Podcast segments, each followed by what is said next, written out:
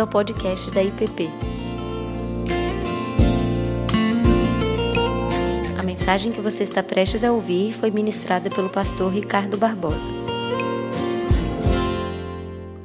Gostaria de ler com vocês no Evangelho de João, capítulo 11, o texto que narra a ressurreição de Lázaro, para a nossa meditação de hoje. João capítulo 11, começando no verso 20. Diz assim a palavra do Senhor. Marta, quando soube que vinha Jesus, saiu ao seu encontro.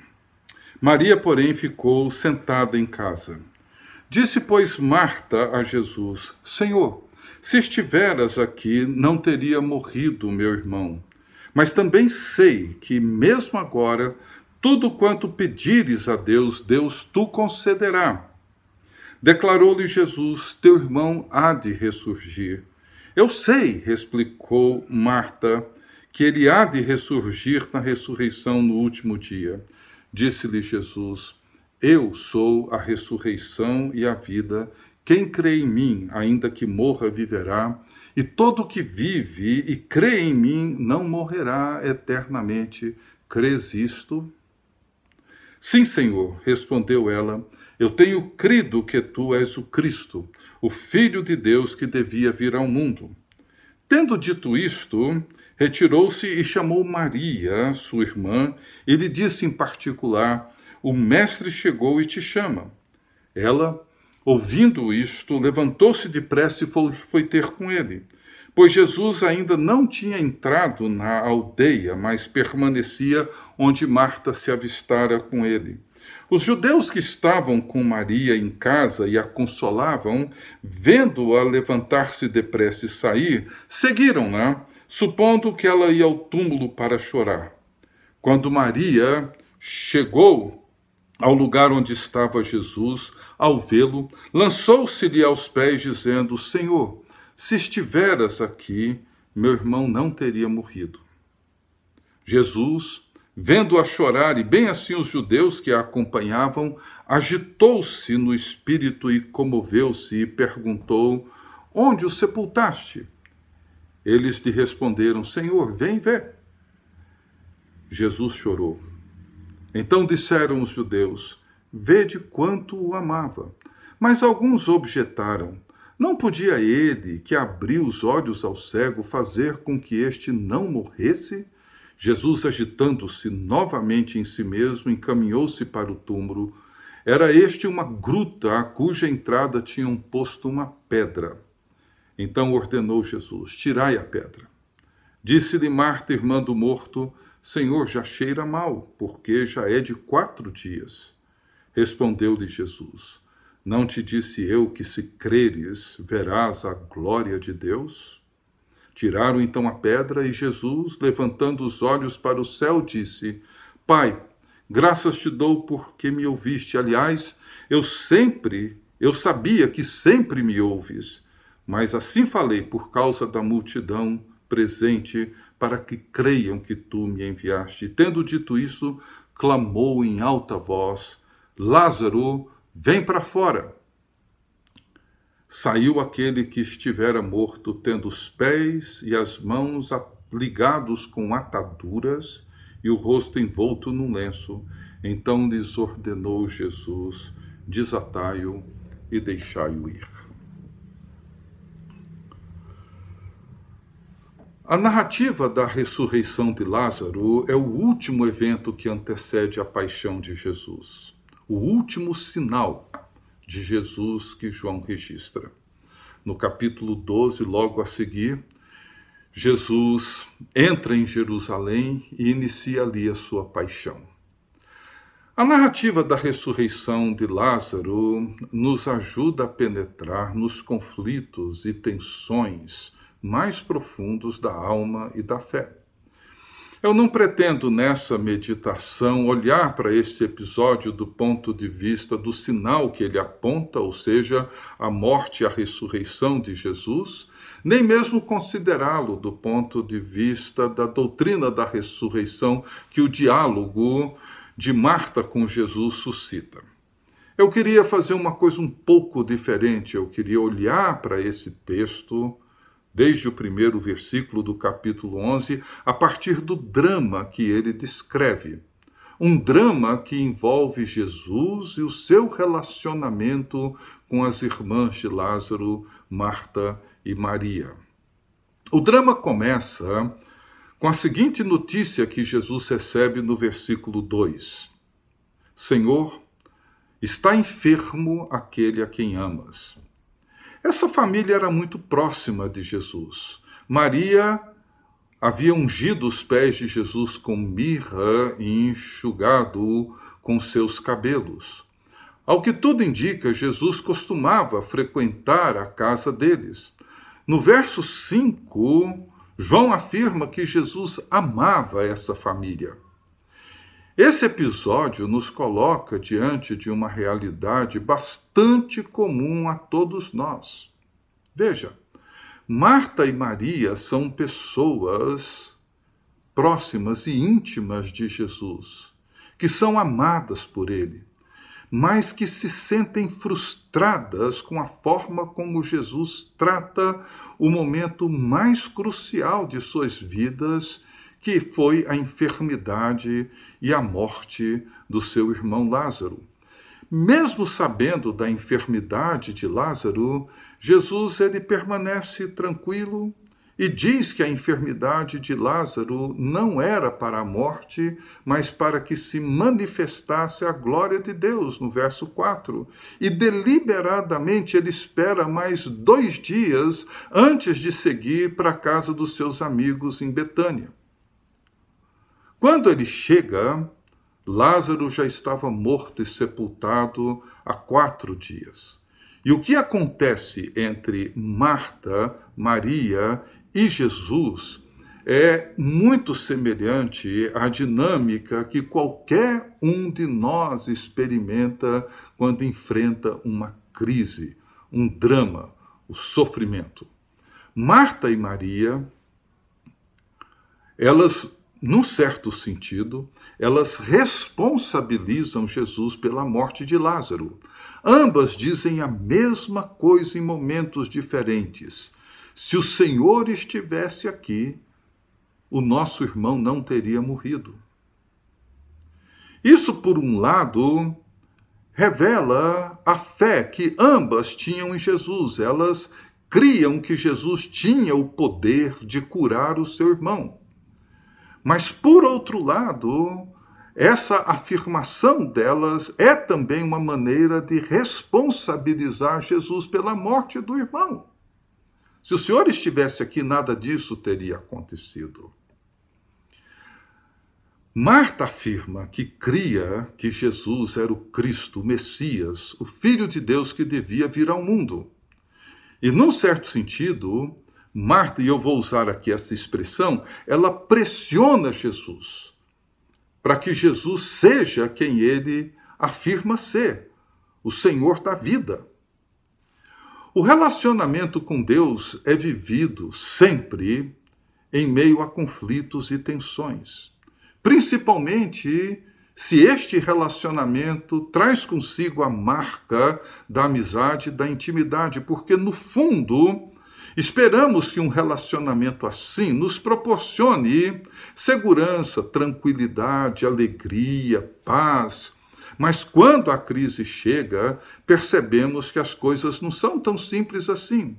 Nossa expectativa, muitas vezes romântica, de um relacionamento amoroso e íntimo tende a ser superficial, bem mais superficial do que real. Se queremos entrar e participar de um relacionamento verdadeiro e transformador com Deus, nós precisamos aceitar as tensões e conflitos próprios deste relacionamento. Buscamos segurança e Deus nos coloca em situações de extrema vulnerabilidade. Buscamos uma vida de alegria e paz abundantes e Deus muitas vezes nos leva a situações de profunda angústia e sofrimento. Porque nenhum relacionamento cresce, amadurece, aprofunda sem os conflitos e as tensões próprias deste processo. E esse é o caso de Marta e Maria. Elas precisam enfrentar um cenário de expectativas frustradas. E o pior, expectativas frustradas pelo próprio Jesus, que deliberadamente atrasa a sua visita ao amigo enfermo.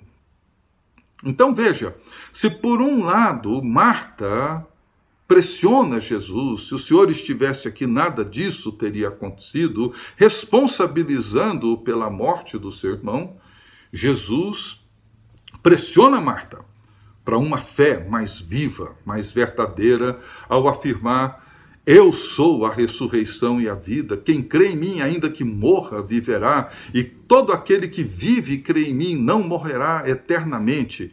E ele olha para Maria, para Marta e volta-se e diz a ela: Você crê nisto?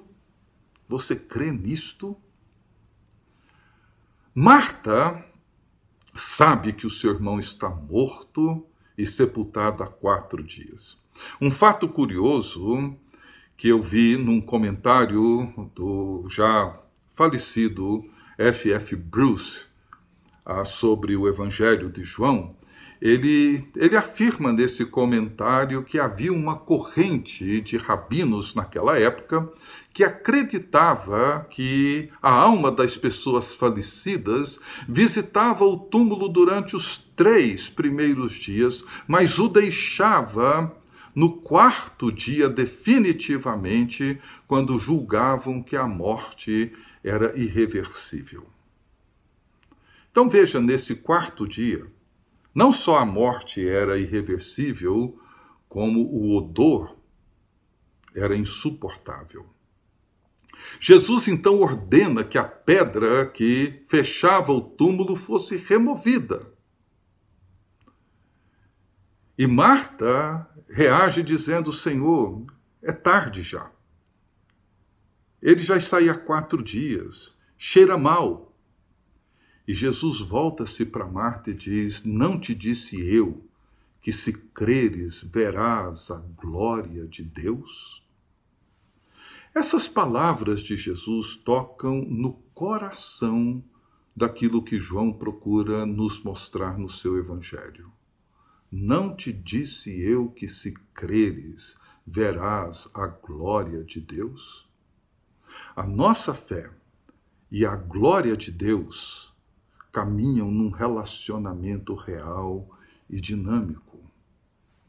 Um outro aspecto que me chama a atenção nessa narrativa, nesse drama, é que ao ver as lágrimas de Maria, que se lança aos pés de Jesus, dizendo a mesma coisa que Marta havia dito: Senhor, se estiveras aqui, meu irmão não teria morrido. Jesus se perturba violentamente no seu interior. Verso 33. E logo depois, diante dos amigos da família, que ao verem Jesus chorar, reconhece o quanto ele os amava, mais uma vez Jesus ouve a mesma insinuação do seu descuido. Eles diziam: Ele que abriu os olhos do cego poderia ter evitado a morte de Lázaro. Poderia ter curado Lázaro se ele estivesse aqui, obviamente.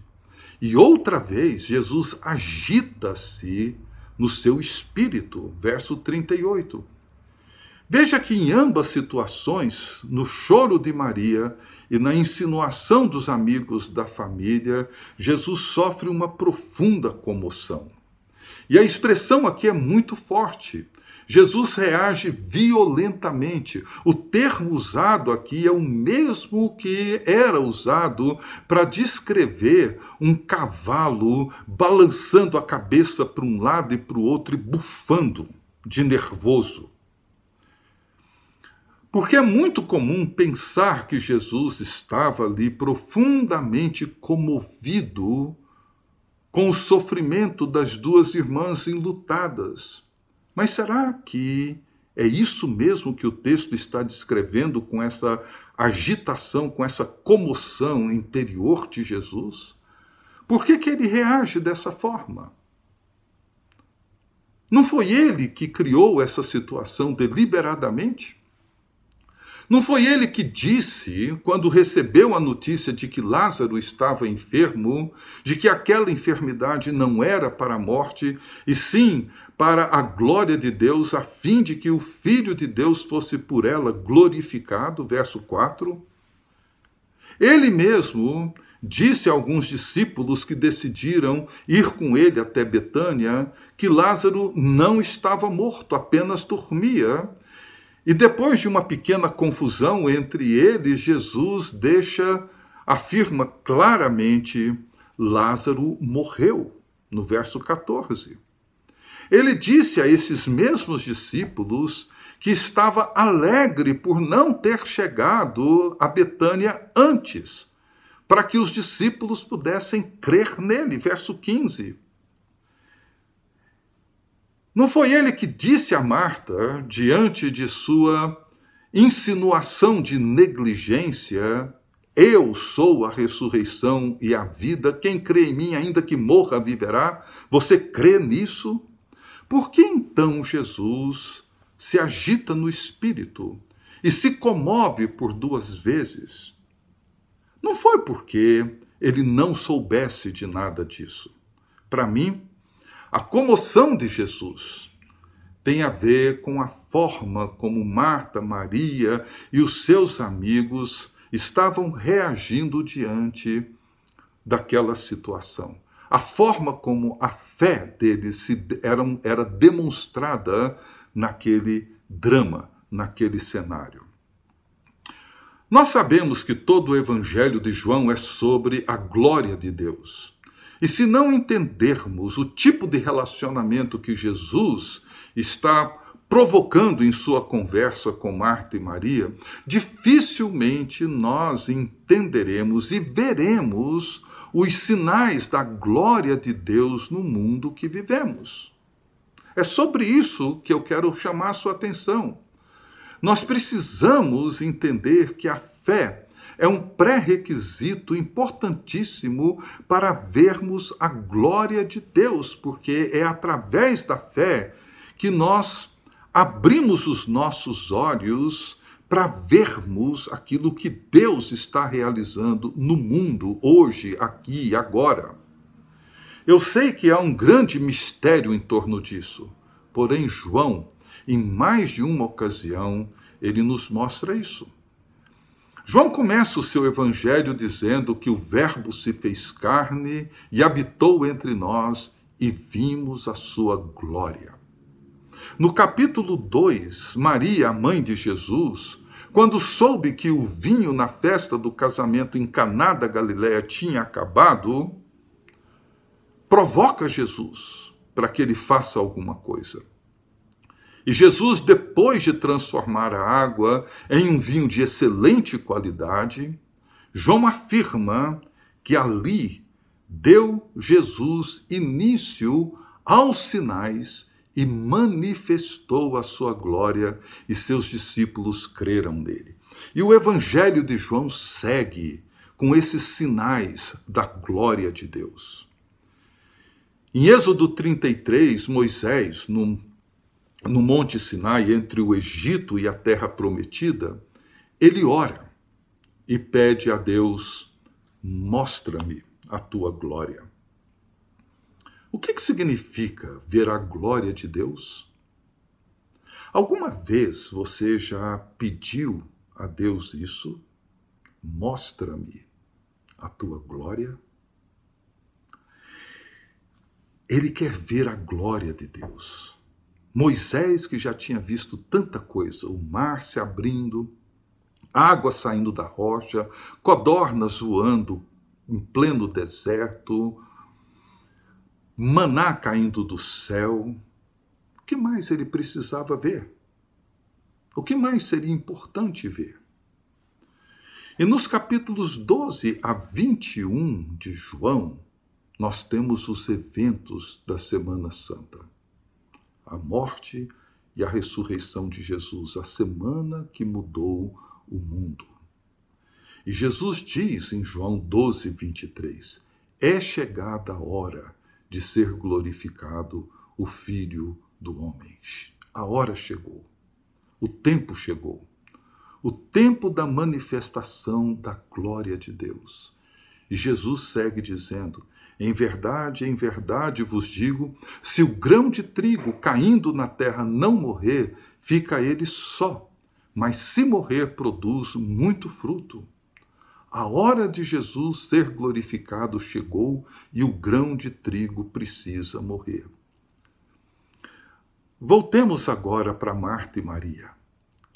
A visão da glória de Deus que Marta e Maria têm o privilégio de ver nos diz algo sobre aquilo que acontece em nossas vidas e no mundo em que nós vivemos. Muitas vezes nos frustramos quando esperamos que Jesus faça as coisas de um jeito e ele não faz. Gostaríamos que ele estivesse aqui, mas ele demorou. E o pior aconteceu. Somos levados muitas vezes a responsabilizá-lo pelo sofrimento. Mas Jesus vem e nos leva a perceber que a fé envolve muito mais do que aquilo que as nossas expectativas criam. As frustrações provocam a necessidade de uma fé mais profunda. A necessidade de uma experiência real com o poder e com a bondade de Deus. Quando somos provocados por Deus, ele nos conduz aos lugares onde a verdadeira glória é experimentada como uma luz que penetra nas trevas que nos envolvem. É isso que Jesus provoca em Marta e Maria. Não te disse eu que se creres verás a glória de Deus? Essa enfermidade não é para a morte, é para a glória de Deus. Jesus demora a chegar em Betânia para que a glória seja manifestada e para que os seus discípulos possam crer nele. Eu sou a ressurreição e a vida.